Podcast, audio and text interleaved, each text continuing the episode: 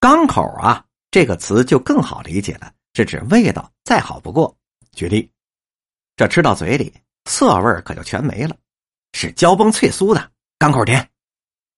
再举例，有钱的放了一个屁，拍马屁的说：“贵人放屁又响又亮，味口杠甜。”您瞧瞧，这是人话吗？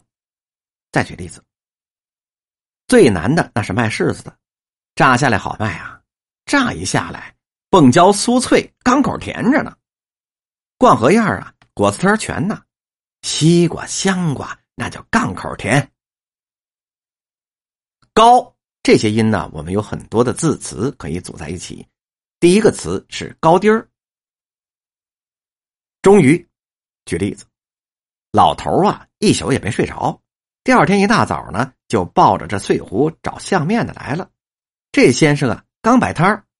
哎呦，先生，您还坐车三天呢，昨儿晚上就挂了，走了，高低脆了。再举例，我说你小子改不了贼性啊，高低真是应了我那句话了。高高手儿化运是指宽恕。举例。赵大爷是大仁大义呀，赵大爷说新政府那也是大仁大义的，所以呀我就来了。得了，您呐就高高手吧。再举例，三位高高手吧，饶了兄弟这一回。王师傅活得挺紧的，我看呐是有点小毛病，您就高高手让他过去的吧。高买是化妆成身份高贵的顾客，假买真偷的贼。举例。高买是一种化妆成富翁或者是阔太太模样，专在大商店假借买货而行窃的贼。高沫而化韵是指较好茶叶的沫。举例：快跑，上小铺买俩高沫去，高的啊。再举例子，又请他上一品香洗了澡，剃了头，两个人要了一壶高沫，就在澡堂子喝着，让伙计呢拿了乌世宝的里外衣服去洗。给我就另沏了一碗高沫。高耸是指居高高处的意思。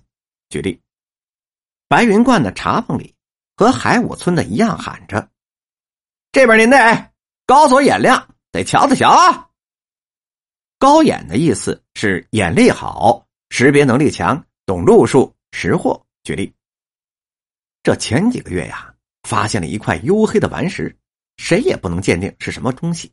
后来呢，被高眼游者以两元六角就给买去了，转手就倒卖到古玩店，价值六百块。这个传说传出去之后，游人顿时是倍增啊。再举个例，您别看内掌柜的能说，眼力还好，凡是上他那儿喝酒的，他要是跟你说不上十句话，他就知道你是干嘛来的了。有时候不用说话，看您的穿着打扮就知道您是干什么的。从穿衣服上，他要是看不出来呢，他看你的动作也可以知道你是干什么的。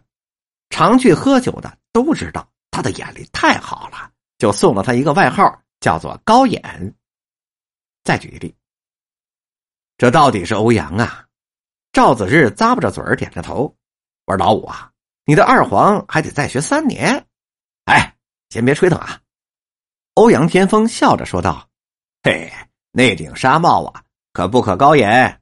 怎么茬呢？差着两盏电灯呢。下面一个词是高招，而化韵是高明的主意策划。举例，我知道那样一个高招，你不听我的话，怎么倒埋怨我了？再举一例，老王又有了高招了。这儿媳妇一死啊，他更是看不起女人了。高庄而化韵。是指从外形上看，高度是长于底面之长。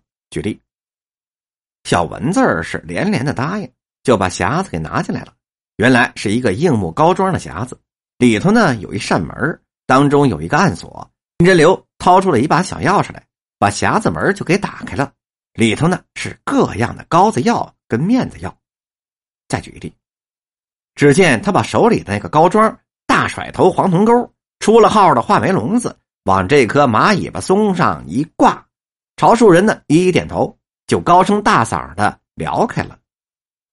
再举个例子，喝了蜜的柿子要等到冬季，秋天上市的是青皮的脆柿子，脆柿子呢要到高庄的，那才会更加甜美。本集播讲完毕。